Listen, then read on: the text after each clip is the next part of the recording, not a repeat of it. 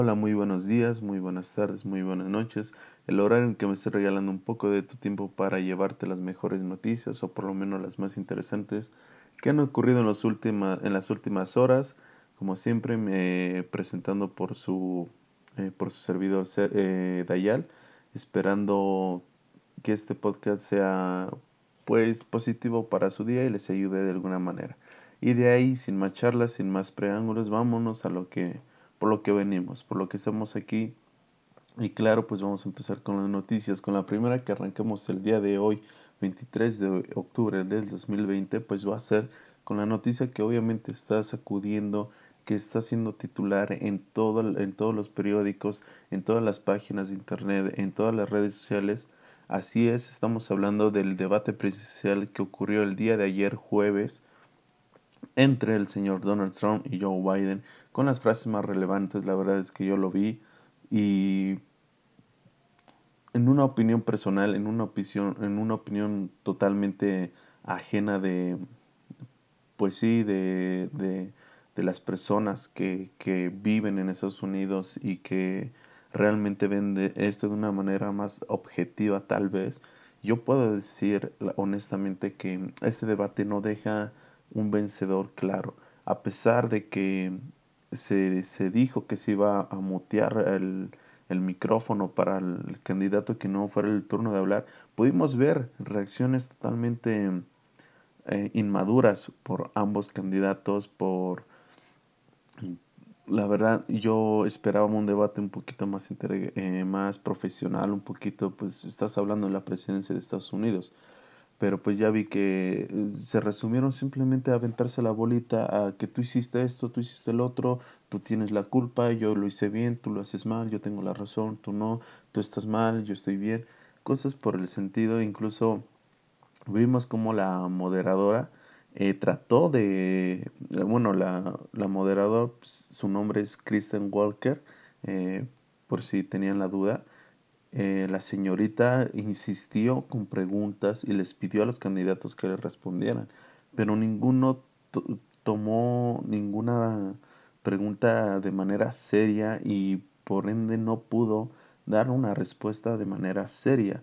Muchos casos vimos cuando, digamos, a Joe Biden le pidió, señor, ¿qué opina de la inmigración? Y bueno, pues la inmigración es algo feo, pero vamos a recordar que Donald Trump eh, dijo que el coronavirus entonces, siento que ese tipo de cosas hace o, no sé, desacredita a cualquier candidato, a cualquier persona que se postula a la presidencia. Si no tiene unos argumentos firmes, si no tiene la mentalidad para procesar las preguntas y, dar una respuesta que aclare cualquier situación ante el público, ante, ante los Estados Unidos, pues siento que va a perder muchos puntos. Y en ese debate puede ver que tanto Donald Trump como Joe Biden, ninguno de los dos eh, dio pues dio argumentos sólidos, dio una respuesta que se necesitara, simplemente se mm, no sé se basaron en acusaciones. La verdad creo que la polémica más fuerte que desató este debate pues fue la, las acusaciones constantes que se decían unos del otro de, por haber recibido dinero del extranjero, por parte del gobierno del extranjero, por parte de, de presidentes de otras naciones como Rusia, como China, eh, donde pues obviamente incluso de Ucrania se, se salió a la luz ese tema con Donald Trump, pero la verdad creo que fue lo más fuerte, creo que fue lo más relevante. También se, se tocó el tema de los niños que siguen hallar a sus padres en la frontera, noticia que tocamos el día de ayer. Eh, entonces me parece algo, no sé, me parece que tenían temas a tratar muy, muy interesantes o que si hubieran dado una respuesta hubieran ayudado a muchísimas personas, pero desgraciadamente no lo hicieron. Las frases con las que nos quedamos después de este debate para la verdad no, no, no hacerle tanto caso porque si de alguna manera fue interesante, siento que fue más como interesante de, de chismes, de que, uy, lo que te dijo, uy, lo que te respondió, uy, no, se metió con tu hijo, eh, uy, no, se metió con tu esposa. Entonces, siento que no, realmente no fue profesional, fue más como de, eh, pégame, te pego, te doy una cachetada y tú me la devuelves. Entonces, de ahí, bueno, pues nos vamos a las, eh, a las frases con las que nos quedamos el día de hoy, que la primera de ellas es eh, solo, esto por parte de Donald Trump, solo tal vez aquellos migrantes con el coeficiente intelectual más bajo podrían volver a la corte. Esto por, eh, pues ya saben, este conflicto de, inmigración y todo ese tipo de, pues de problemática que se tiene, ya que este, se decía que la, incluso Donald Trump señaló a Biden de que él ni siquiera conocía la ley de inmigración, entonces, eh, pues no sé, eh, hay, Donald Trump supongo que fue, fue lo único que tuvo para defenderse, la verdad es una frase que la de yo ni la hubiera eh, tomado en cuenta. Pero bueno, eh, de ahí pues nos vamos a la siguiente frase. Esta viene por Joe Biden, la cual creo que sí es una de las más fuertes y creo que fue un golpe muy, muy bien acertado por parte del candidato demócrata. La de la cual fue este estamos aprendiendo a morir con el virus, no a vivir con él. Esto después de que Donald Trump señalizara de que tenemos que acostumbrarnos a vivir con el virus y pues Biden le respondió esto al, al indicar que la muerte, que las personas en Estados Unidos están falleciendo, que no están aprendiendo a vivir con el virus, sino es que están aprendiendo a morir con el virus. Es una palabra, creo que, una frase muy fuerte, por lo menos dicha en un, en un debate, y pues me llamó, la verdad, siento que es una, una muy buena acertación. De ahí nos vamos a Trump, quien dijo este, tenemos que reconstruir a nuestro país como era antes de la plaga de China el éxito nos va a unir. Esta frase se llegó en un momento en que se hablaba de los temas económicos, con una clara mención a China como el origen del coronavirus que afectó los negocios y las finanzas. Tenemos que reconstruir nuestro país antes de la plaga. Ya como dije lo único, obviamente eh, añadió, si Biden gana vamos a caer en una depresión. Esto porque pues fue en este momento donde se empezaron a tirar sobre la pandemia, sobre no hiciste esto, sobre no te proteges, sobre sales a decir esto, sobre las vacunas. Eh, como digo, realmente si ves el debate te darás cuenta que solamente se estuvieron aventando bolitas, aventando piedras, pero pues bueno, de ahí este nos vamos a Biden que dijo yo no veo esto en términos de estado rojo o estado azul. Todos somos, estados, todos, somos estadounidenses o Estados Unidos. Uno de los temas que se tocó fue la, la respuesta de la ciudad de, de, Nueva York frente a la pandemia de COVID-19. Trump aprovechó para atacar el mensaje de la crisis en la ciudad. Lo calificó de ciudad de fantasma, cuyo alcalde Bill, eh, Bill de Blasio es demócrata. Eh, pues obviamente pues aquí vemos como en esta ocasión fue eh, Trump quien atacó no solo a Nueva York, cabe destacar. Eh, si ves el debate, pues te darás cuenta que atacó a todos los estados que están con un gobierno eh, demócrata, ya que calificó a estos, pues en general, como decirlo así, ineficientes, pero pues hizo énfasis en Nueva York, ya que pues es el la ciudad natal de, de, Donald Trump, a lo cual pues obviamente este Biden dijo que él no veía ni rojo ni azul, ni demócrata ni republicano, él, él buscaba el beneficio para Estados Unidos, ¿ok? De ahí pues nos vamos a la siguiente, Donald Trump eh, dice todo charla, no hay acción con estos políticos. Aquí, em, pues bueno, con esta frase que también fue utilizada durante uno de los debates de Trump frente a Hillary Clinton en 2016, el mandatario estadounidense recriminó el accionar de, de Biden en los ocho años que fue vicepresidente de Estados Unidos. Ojo, en esa frase vemos claramente cómo, como Donald Trump eh, atacó no solo al, a, pues a, al vicepresidente este, Joe Biden, sino también a Donald Trump, digo a Barack Obama. E, es, esas declaraciones las hizo atacando toda su administración, atacando que ellos no hicieron nada, que no supieron hacer las cosas. Y, y de ahí nos vamos a la última frase, la cual que se quedó muy marcada, la cual dijo Trump, me lancé a la presidencia por usted. Eh, esto retomando la, la frase anterior, ya que dice que si ellos hubieran hecho un buen trabajo, si hubiera pensado que hiciste un buen trabajo, nunca me habría lanzado. Esto en palabras de Donald Trump ya que considera que Barack Obama y Joe Biden no estaban haciendo un buen trabajo, que su labor con los estadounidenses era deplorable y por eso tomó la decisión de lanzarse a la presidencia. Eh, como digo, si tienes tiempo de ver el debate, la verdad es que no te pierdes de mucho. Eh, es triste, pero siento que hay acusaciones simplemente por parte de los dos. Creo que si puedo decir que alguien ganó, creo que fue Joe Biden de cierta manera, porque Donald Trump pues en muchos momentos lo vi enojado, molesto, em, frustrado y empezó a lanzar cosas al aire, a ver piedras al aire, a ver cuál le caía a Joe Biden y él se mostraba pues la verdad mucho más calmado, pero de ahí en fuera creo que no sacaron cosas realmente importantes, no dieron respuestas que realmente se buscaban y pues ya de ahí este sería toda la noticia. Nos vamos a la siguiente.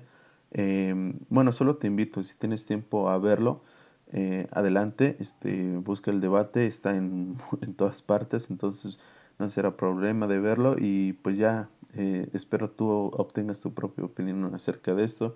Y bueno, ya, ya dejando esa noticia de lado, nos vamos a la siguiente, ya que pues al parecer eh, hubo una polémica en Colombia eh, por cantos militares que incitaban a la violencia contra la mujer. Voy a, reír, voy a leer un... La verdad yo cuando leí esta noticia yo creí, la verdad, eh, a lo mejor no sé, que probablemente era una exageración, porque pues he escuchado cantos eh, militares, pero aquí de México, y muchas veces no suelen tocar algún tema relacionado con la mujer, pero muy, muy por debajo, sin agredir directamente, pero después de leer la noticia y después de ver lo que realmente estaba pasando, sí me di cuenta que, que sí, eran cantos, pues sí, machistas. Eh, voy a leer uno de ellos, la cual dice, un minuto antes de morir, escuché la voz de mi novia, que con voz de perra me decía, si te mueres, se lo doy al policía, porque soy, porque yo soy Ja, soy Ja, el vampiro negro. Yo nunca tuve madre ni nunca la tendré. Si alguna vez la tuve, con mis manos la ahorqué. Yo nunca tuve novia ni nunca la tendré. Si alguna vez tuve, los ojos le sacaré. Este es uno de los cantos, este es uno de los versos em, pues que los soldados del batallón Ayacucho eh, cantaban en el, en el estado de Caldas. Obviamente pues esto desató mucha controversia, ya que pues han pedido que pues, se dejen de hacer este tipo de cantos para la motivación de las fuerzas militares y eh, una declaración de, desde el bloque feminista de Manizales eh, dijo lo siguiente, rechazamos que estas organizaciones sigan violentando los derechos del pueblo, en este caso cometiendo violencia simbólica contra las mujeres, produciendo discursos de odio, misoginia y machismo. La verdad es que sí tienen razón. Eh, yo sé que a lo mejor en algún momento el batallón, la verdad no sé ni por qué llegaron a ese tipo de cantos. Es que como digo, he escuchado cantos o ese tipo de, ya saben, la típica escena donde ves al soldadito marchando y, va cantando, diciendo algunas frases. Y realmente no, pues creo que se ofenden más ellos para motivarlos más. ¿Por qué es preocupante esto? Porque desgraciadamente esto es un, es un canto que dicen todos los días y que, y que da un mensaje muy mal eh, refiriéndose hacia la mujer y que de igual manera a lo mejor muchos han de creer, bueno, pero solamente están cantando, no es como que lo hagan. Desgraciadamente hay mucha gente que su que psicológicamente estas palabras se les van metiendo, se les van metiendo, se les van quedando poco a poco y alteran la psicología, alteran la mente de alguna persona para llegar a cometer actos mm, pues, criminales. Obviamente, pues esto ya, el, por parte del batallón, pues no, dijeron no iban a tocar ese tema, no iban a, a decir nada acerca de esto, pero pues al parecer este ya se les pidió que retiraran todos estos cantos y que de igual manera salieran a pedir una disculpa. Pero pues eh, también resulta pues que esto no solo lo hacen a nivel de, del batallón Ayacucho, que es de donde viene la, la protesta, sino que también se, se hacen diferentes bases militares del ejército nacional, bueno, colombiano. Eh, entonces, pues, no sé, yo siento que sí está bien, sí está bien que los quiten porque la verdad sí son muy, muy machistas, son muy fuertes. No sé en qué momento llegaron, quién fue el compositor que contrataron para llegar a ese tipo de cosas. No sé. Eh, desgraciadamente, pues, pues son cosas que ellos dicen. A lo mejor no lo dicen con la intención, pero pues de alguna manera sí son machistas y son muy y sí incitan a la violencia hacia una mujer. De ahí nos vamos a la siguiente noticia que una mujer eh, muere de infarto tras no ir al hospital por miedo del coronavirus. Ojo, el día de ayer tocamos la noticia de un influencer o de un youtuber en Reino Unido, eh, donde igual por no ser atendido eh, falleció de cáncer. Y pues la noticia del día de hoy amanecemos ya que Jonah Mills tenía mucho miedo de contraer el coronavirus y eso fue lo que impidió que acudiera al hospital cuando tuvo dolores en el pecho a principios de octubre. Tampoco quiso llamar por teléfono a su doctor porque sabía que tenía que ser una consulta telefónica. El pasado día 14 la mujer falleció después de que médicos intentaron reanimarla logrando hasta en 15 ocasiones lográndola hasta en 15 ocasiones, disculpen. Esta mujer de 44 años y madre de dos hijos es una víctima más de la pandemia. Ella se pensó que el malestar que tenía el pecho podría deberse a una mala digestión fue su familia de la que la animó a que la viera un médico. Ahí es donde ella eh, le responde que por un caso así lo que iba a conseguir como mucho era una consulta telefónica. Eh, pues no sé, creo que es muy, muy triste, muy lamentable y pues es que realmente es así. Yo por lo menos conozco eh, a muchas personas que luego no sé, les da gripe, les da, no sé, algún tipo de malestar y muchas veces no van al doctor y, tienen este miedo de ir a algún hospital, al, médico, principalmente hospitales.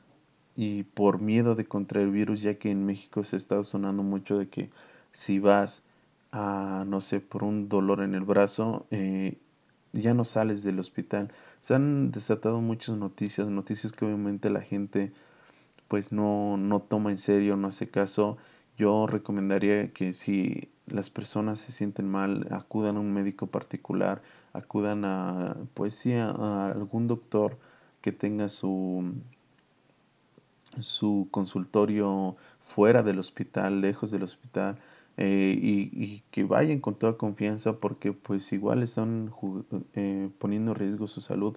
Ya lo vimos con ese caso, ya lo vimos con el caso de ayer, la verdad son noticias lamentables. El miedo al coronavirus también mata, el miedo a, a, esta, esta pandemia, a este virus, nos está haciendo pues que, que nos alejemos y por ende morir. La verdad, es una triste noticia. Estoy seguro que no es la única persona que ha pasado por esto. Hay muchos más, muchos más que no han podido ir al hospital y recibir un tratamiento digno por, por miedo a esto. Eh, pues bueno, ojalá todo, pues qué digo, la verdad, pues ojalá la familia tenga la una resignación pronto, pronta de esta noticia. Obviamente no se les esto absolutamente a nadie. Y de ahí, bueno, dejando la noticia en paz, a la señora en paz, eh, nos vamos a la siguiente, ya que este, han retirado el cargo de asesinato a policía que asfixió a George Floyd. Eh, y como sabemos, hace, pues, bueno, hubo una noticia de que un policía pues había ahorcado a, a una persona este afroamericana. Obviamente, pues esto se sonó todo, levantó protestas. Esto ocurrió el pasado 5 de mayo y hasta la fecha pues no se han tenido mucho una respuesta clara. Pero ojo, eh, esto no significa que el Señor eh, ya no esté en juicio o ya no esté bajo la lupa de, de las autoridades, solamente que se desestimó el cargo de asesinato en tercer grado fue lo único. Esto por parte del, del juez Peter Cahill, nada más. Pero incluso él mismo dijo que todavía se le se tenía que enfrentar a las acusaciones de homicidio en segundo grado y homicidio en la muerte de George Floyd. Ok, no significa que ya se le vaya a dejar en libertad, que no pasó nada, paga tu fianza y vete. No, simplemente se le quitó un cargo, por decirlo así, pero tiene que enfrentar otros también. Peter Cahill también rechazó que, eh, mociones para desestimar las acusaciones contra otros tres oficiales que estaban en la escena del crimen el 25 de mayo, cuando el policía Derek eh, Chauvin se arrodilló sobre el cuello de George Floyd durante casi nueve minutos, eh, acto que obviamente pues le arrebató la vida al señor Floyd.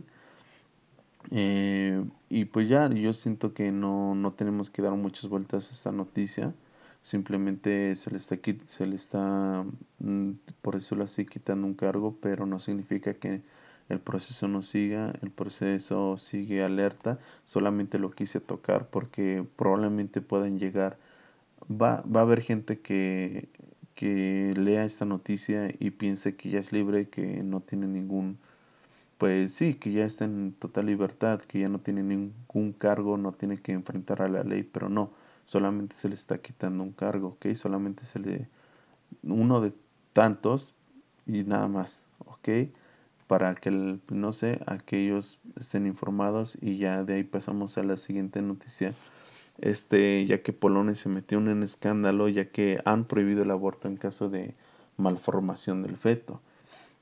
La polémica, en eh, la polémica eh, se, se, desató ya que el Tribunal Constitucional del país ha dictaminado eh, este jueves, eh, ayer, que el aborto por malformaciones fetales graves como enfermedad o discapacidad es contrario a la Constitución. Así lo, así lo ha trasladado la presidencia de la Corte. Eh, ah, perdón si leo mal este nombre, este nombre, pero es un poco complicado.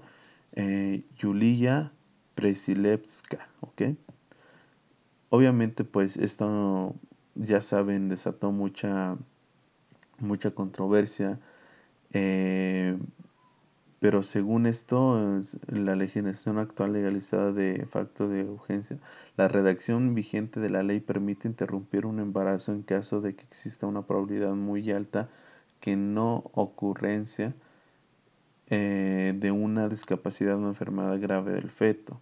La situación actual de la legislación sobre el aborto, conocida como Compromiso sobre el Aborto, se estableció en 1993. Desde entonces, ni los partidarios de, eh, eh, liberalizar la ley ni los defensores de restringir aún más el, acceso han tenido éxito en sus esfuerzos.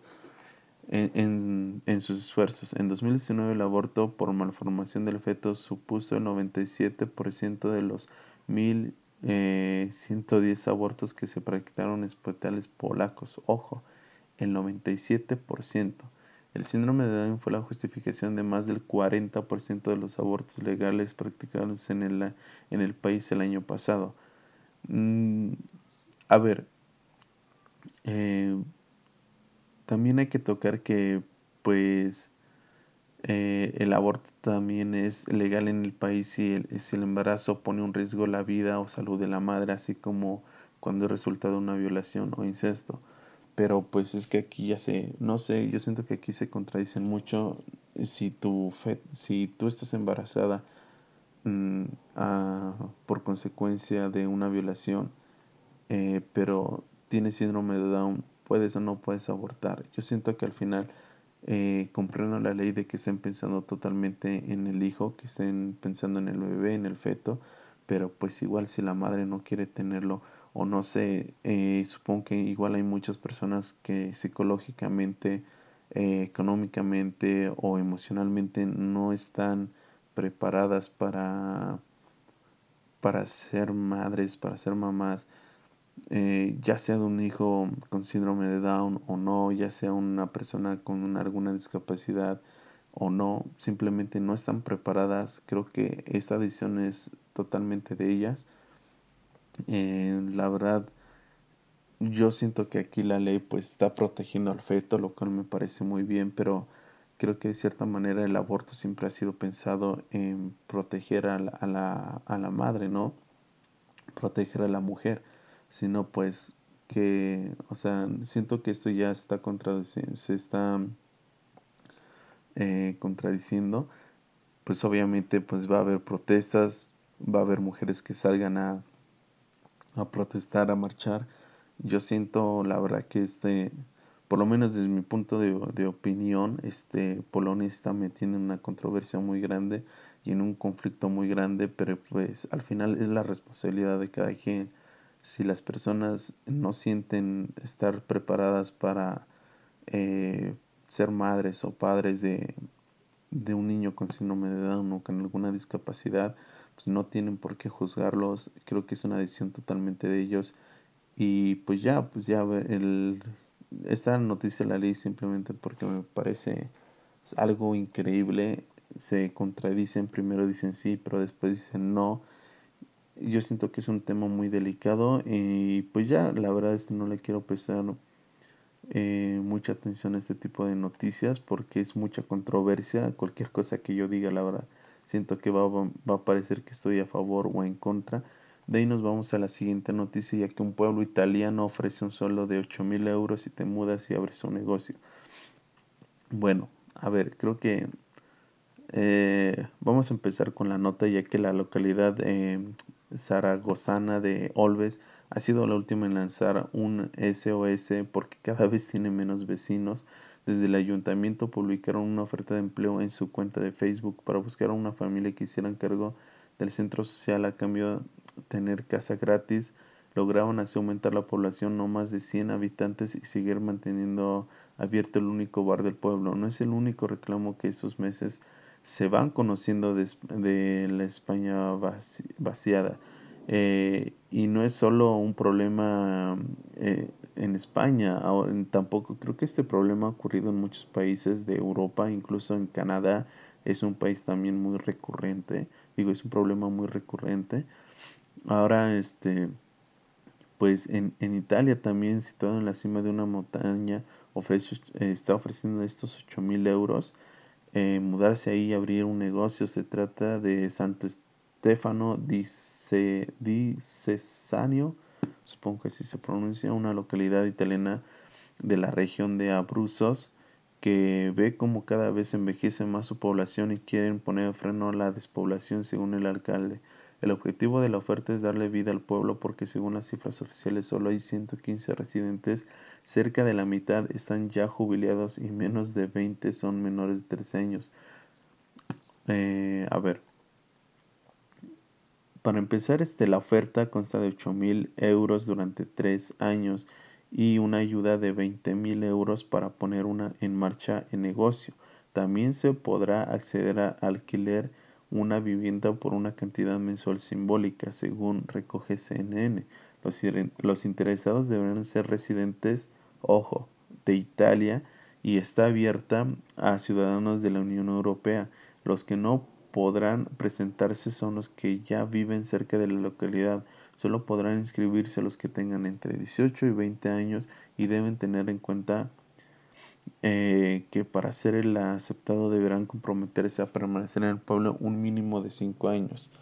Creo que ese tipo de noticias a, a los países latinoamericanos les, les alegra, les gusta, les, les llama la atención, eh, pero yo siento que pues igual pues los países que lanzan ese tipo de iniciativas como Suiza, como como España, como Italia, pues obviamente lo hacen, pero esperando pues que sean eh, familias europeas, que sean familias que pues ya viven allá. En este caso Italia, pues vemos que son países eh, piden la residencia italiana, la verdad.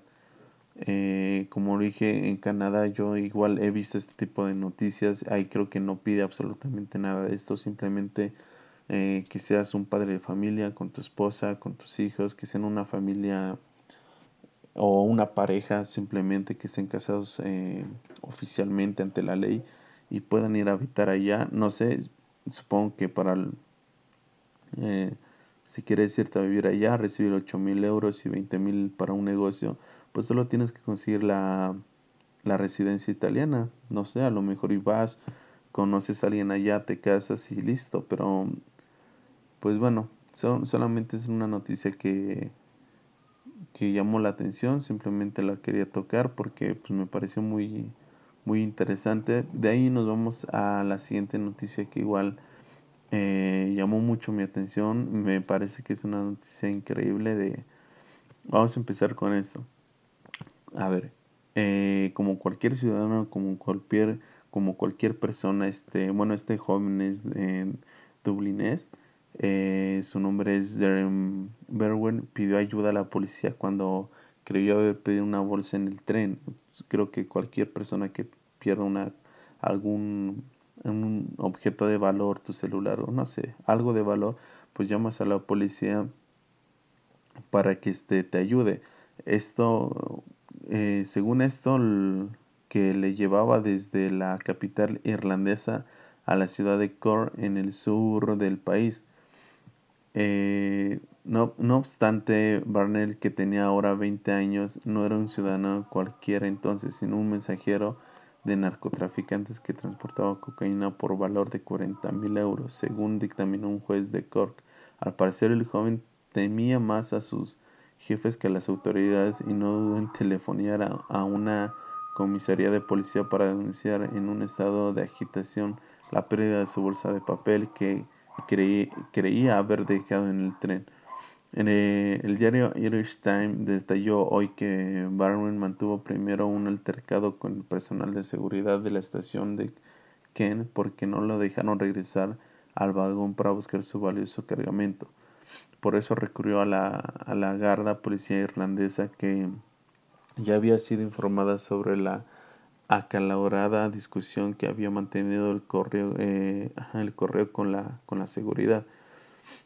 No sé, la verdad, supongo que el miedo a sus jefes, la verdad, era mucho más grande y creo que sí, creo que cualquier persona que trabaje en este mundo de las drogas, en este mundo del narcotráfico, le tiene mucho más miedo al, a sus jefes, a, eh, con las personas que trabaja que toda la policía, por lo menos en esos países, creo que en México le tenemos miedo a ambos por igual, no sabes quién te va a desaparecer, si el ejército o el narco.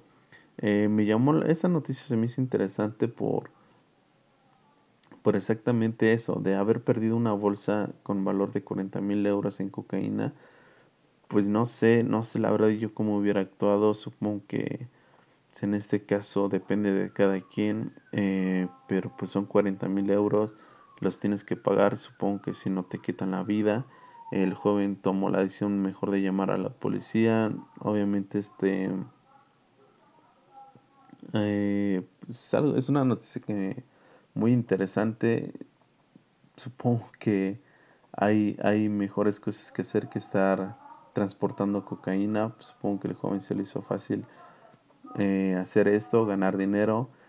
No sé tú cómo hubieras reaccionado, no sé yo cómo hubiera reaccionado. Yo en lo personal siento que es algo muy, muy delicado y pues ya sabes, es mejor eh, no hacer nada. Eh, y pues la pena para el joven fue, fue de cuatro años de cárcel por trabajos comunitarios. Y pues ya, a ver, no sé, la noticia, la verdad, pues a pesar de que ya tiene un poco de tiempo hice un poco de tiempo perdón a pesar de que mm, no es tan fuerte y sé que en muchos países no la van a tocar a mí me llamó la atención. Eh, tú qué harías la verdad yo siento que hubiera dejado la bolsa y me hubiera mudado de país o no lo sé. Es algo muy complicado. De ahí nos vamos a la siguiente noticia ya que este Burger King ah, lanzará cajas y envases reutilizables para hamburguesas el próximo año para reducir desperdicios de la compañía. De inicio, los contenedores solo estarán disponibles en las ciudades de Nueva York, Portland y Tokio a partir de 2021. Sin embargo, Burger King tiene planes de expandirse a otras ubicaciones. Burger King dice que los envases reutilizables que se pueden usar para Whoppers u otras hamburguesas y café o refrescos se pueden limpiar y rellenar de manera segura para utilizar los, los contenedores. Los clientes optan por la opción de desperdicio cero y pagarán un depósito al realizar el pedido. Al devolverlos también se, se devolverá el depósito. Eso me parece increíble. Que creo que ese tipo de decisiones este, son, son impactantes. La verdad, yo, yo estoy impresionado cada vez que eh, lanza algún tipo de publicidad, lo hemos visto en verdad. No sé, su equipo de, mercado, de mercadotecnia está muy al pendiente de lo que los demás hacen, de que otros, de lo que su competencia hagan y sacan una respuesta que me parece increíble. Ya lo vimos con el plátano con cinta adhesiva en la pared donde Burkin hizo, lo parodió y fue espectacular. El, pues no sé, este tipo de noticias, aparte de que es muy agradable para el medio ambiente, muy positiva, es algo increíble. Y yo por el lado de, desde el lado publicitario, desde el lado de mercadotecnia, estos, esta compañía tienen a personas trabajando, supongo que 24/7, porque, o no sé, son genios son personas que realmente saben cómo hacer las cosas. En este tipo de momentos los envases pues se ven, se ven resistentes, se ven muy buenos. Obviamente otras compañías como Starbucks, no sé, han tratado de hacer esto, de, de lanzar sus termos, de todo, pero pues muchas veces no pegan, muchas veces no le llama la atención absolutamente nadie. Eh, la noticia dice que algunas cadenas, incluidas Starbucks y Dunkin' Donuts, pausaron las recargas en vasos reutilizables como medida de seguridad debido al COVID-19. Es menos probable que este problema afecte a Burger King que limpiar los contenedores eh, en la tienda. Esto la verdad me parece increíble. Los señores de Burger King lo están haciendo bien a pesar de que su competencia, de que su competencia McDonald's también está haciendo cosas increíbles. Siento en lo personal que Burger King sus, sus campañas publicitarias o sus acciones a favor del ambiente siempre han sido acertadas, siempre poco a poco le está ganando territorio a, a, McDonald's y me parece impresionante porque McDonald's es el monstruo de las hamburguesas, de la comida rápida y Burger King ya vemos que no se quiere quedar atrás, lo está haciendo espectacularmente bien pues ya sabes, esto pues será a partir de 2021, no sabremos cuánto llegará, cuándo llegará a nuestras ciudades, pero si vives en Nueva York, en Portland o en Tokio, pues cómprate tus envases. Creo que es una medida muy responsable y creo que los primeros envases, los, ajá, los primeros contenedores se van a ir volando, se van a ir muy rápido porque pues esto es algo muy grande y dentro de muchos años estos primeros contenedores valdrán mucho dinero, por lo menos yo lo veo así porque es algo muy curioso, es la primera compañía que está lanzando eso, que se está renovando de esta manera tan grande y pues me parece increíble. De ahí pues nos vamos a lo siguiente, ya que pues esta noticia obviamente está, está sacudiendo ya que al parecer Elton John tendrá su propia muñeca Barbie. Y aunque no se verá como el Rocket Man, se diseñará a su semejanza. Esto porque pues obviamente pues Em, supongo que, no sé, si es una muñeca Barbie, pues no. Simplemente que la muñeca será de edición limitada. Eh, se, la, se lanzó en el, en el sitio web de Mattel este jueves. Tendrá una parte superior brillante y un demini con las iniciales del cantante. La chamarra multicolor de la Barbie dice Elton. Eh, tiene estrellas en las mangas y rayas de, de arco de de arco iris en el dobladillo. También tendrá botas de plataforma con dibujos de arco iris, un sombrero morado y las gafas del sol eh, de, de, sol rosas brillantes características de Elton John. Obviamente pues no es como que saquen un, muñeco de Elton John en miniatura, simplemente se le está haciendo un homenaje al señor Elton John con esta muñeca, pero pues obviamente yo la verdad siento que es algo increíble, siento que es una cosa que hace 30 años o incluso hace 20 años la gente hubiera dado por inaceptable, que no, no sería algo ético, no sería algo bien. Pero pues qué bueno que este icono de, de la música reciba, reciba eh, ese tipo de, de, homenajes. Como sabemos, Selton John es eh, una persona homosexual y siento que ese tipo de cosas abren. Obviamente, pues hay gente que va a estar en contra, que simplemente no le gusta la idea, como es que, ya saben, grupos opositores, grupos que también están a favor, pero pues yo siento que está súper bien, siento que, y Barbie, yo ya, yo siento que Barbie hace mucho tiempo dejó de estar en las noticias, dejó de ser algo relevante, creo que de los juguetes sigue siendo de los más populares, pero ya no de, de los que causen gran impacto, simplemente era un muñeco más y ya, y pues ya vimos que este pues que no están muertos, que siguen trabajando y que incluso también lanzaron una muñeca eh, donde al parecer es una diputada a la presidencia de la República de, Estados Unidos.